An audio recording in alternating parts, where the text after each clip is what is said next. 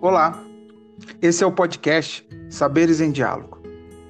Como já foi dito anteriormente, o nosso objetivo é trazer ao conhecimento de todos os interessados assuntos de diversas áreas do saber através de professores e pesquisadores. Convidamos novamente o professor Adolfo Bosch para falar conosco. Ele é procurador de Justiça do Ministério Público do Estado do Rio de Janeiro professor do Departamento de Direito da Pontifícia Universidade Católica do Rio de Janeiro e também possui pós-graduação em Filosofia pela Universidade Católica de Brasília. Hoje, o tema desse episódio será o tédio em Heidegger numa perspectiva jurídica. Tema muito propício, né? principalmente neste momento de pandemia. Então, seja bem-vindo, professor. Palavra sua. Muito obrigado aí pela apresentação e vamos dar então início à nossa, à nossa, enfim, ao que eu pretendo transmitir aí para todos.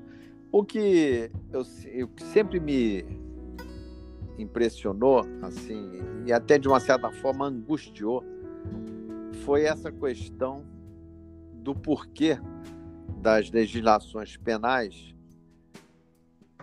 darem ao tempo uma função muito forte, muito grande em termos da apenação.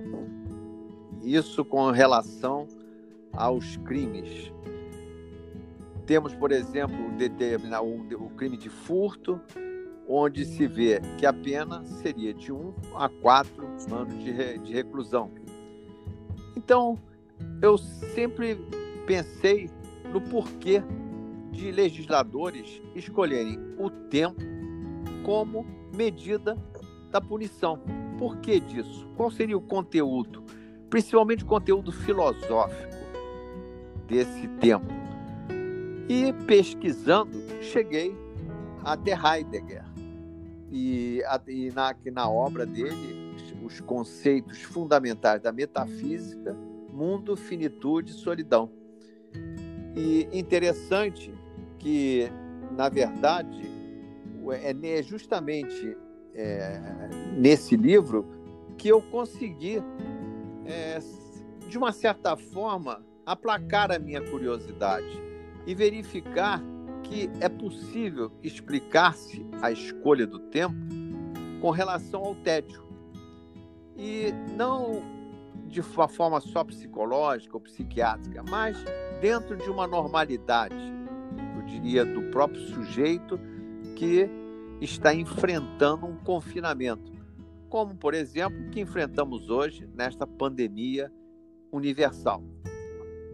E pode fazer, inclusive, paralelismo entre um isolamento é, social que um preso vive como pena, como punição, e essa nossa, esse nosso isolamento social que não tem nada a ver é, propriamente com uma punição, mas sim com a problemática de um vírus muito violento e que efetivamente obrigou as pessoas a se isolarem.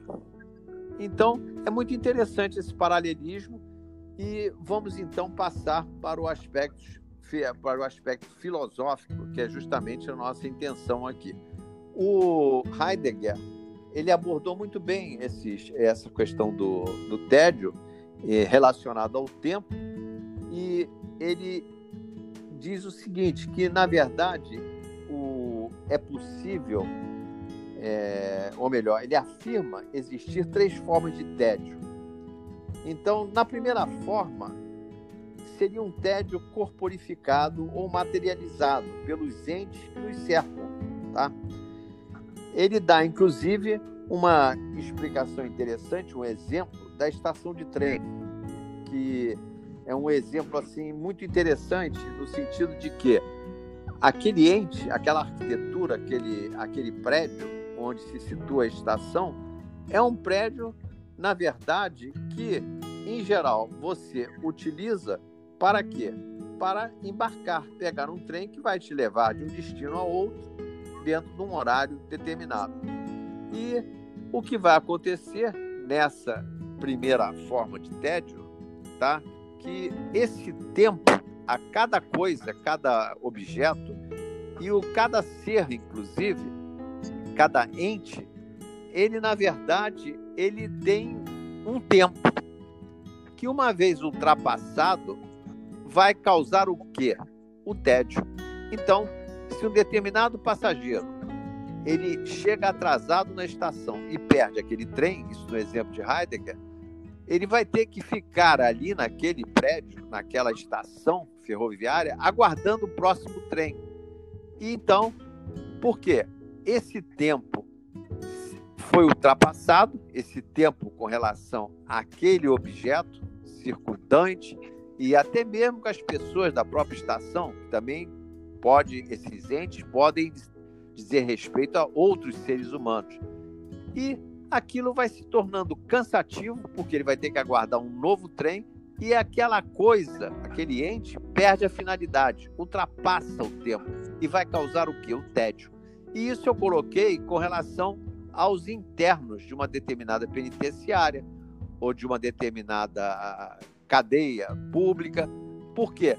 Porque eles vão ficar ali por um tempo e todas aquelas coisas, toda aquela arquitetura, toda aquela forma de construção, as, as celas, tudo aquilo vai se tornando pesado, cansativo e com isso vai causando aquele tédio, que é justamente em relação a tudo que cerca aquele determinado preso. Pode ser até mesmo que um, um simples jardim florido que ele veja do interior de uma cela acabe, depois de um determinado tempo, ficando também cansativo.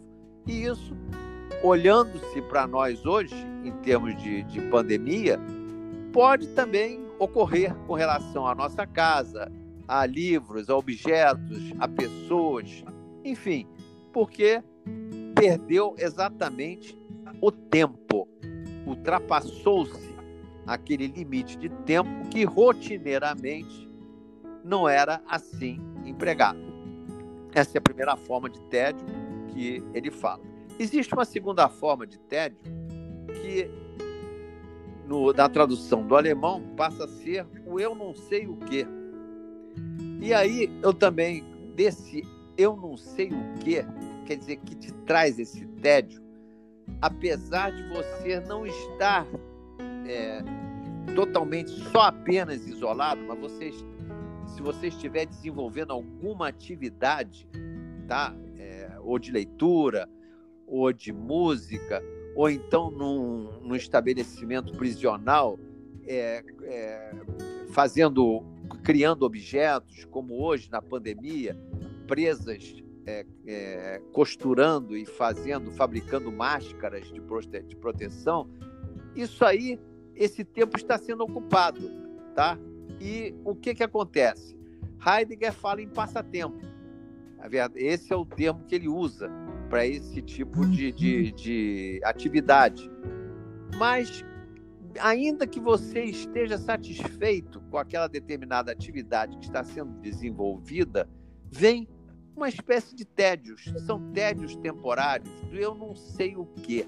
É algo assim que pesa e que te causa esse mal-estar enfim, esse é o segundo tipo, é a segunda forma do tédio, tá? Agora, a terceira forma é, a, é uma forma muito mais contundente. E aí eu diria que estaria reservada para pessoas com um nível de consciência e de profundidade assim maior, porque é, na verdade nessa terceira forma o que acontece é o seguinte: é, você extrapola toda essa questão de objetos que te cercam e que inclusive perdem totalmente o sentido. Já não, você já não está mais realmente prestando atenção ou dando atenção a esses objetos, seja materiais ou próprios outros, outros seres humanos que estejam próximos a você. Você, na verdade, mergulha é, em você mesmo E o que, que vai acontecer? Você sente que é entediante para alguém, essa expressão traduzida do alemão. E nas palavras de, de Heidegger, ele diz: é entediante para alguém. O que acontece neste tédio é o seguinte: o ser aí é banido para o interior da amplitude do horizonte temporal e, de qualquer modo, impelido para o ápice do instante, como o que propriamente possibilita e que só se pode anunciar enquanto tal quando se impõe enquanto um possível. Então, nesta forma mais autêntica de tédio, o ser ele é lançado no próprio tempo, confundindo-se com ele, independentemente de estar cercado de entes que não lhe dizem nada. E aí o, o entediante é a própria temporalidade, enquanto tal. E o que eu quero que também Heidegger enfatiza é o seguinte, que a saída do ser desse tédio profundo, ela vai se dar exatamente no instante. Um instante no qual, assim num piscar de olhos, o ser consegue vislumbrar o presente, passado e futuro para poder agir, escapando do banimento do tempo. Porque se ele ficar parado ali, enfim, ele efetivamente ele cai nesse ele fica habitando apenas nesse mundo entediante que no fundo ele mesmo é, é, provocou através do quê? De uma consciência mais profunda da finitude humana. Isso é muito interessante.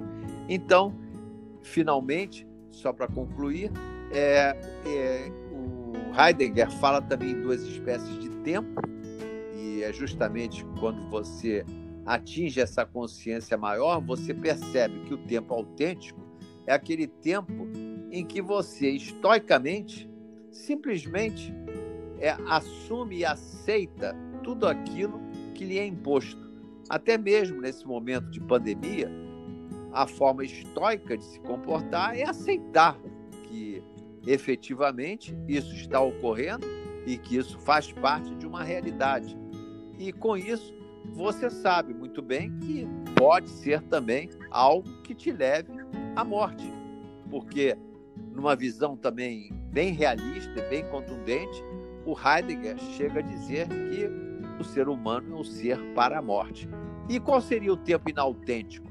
Exatamente preencher esse tempo com outras atividades, com passatempos, com meros passatempos, escapando assim dessa consciência maior da própria finitude.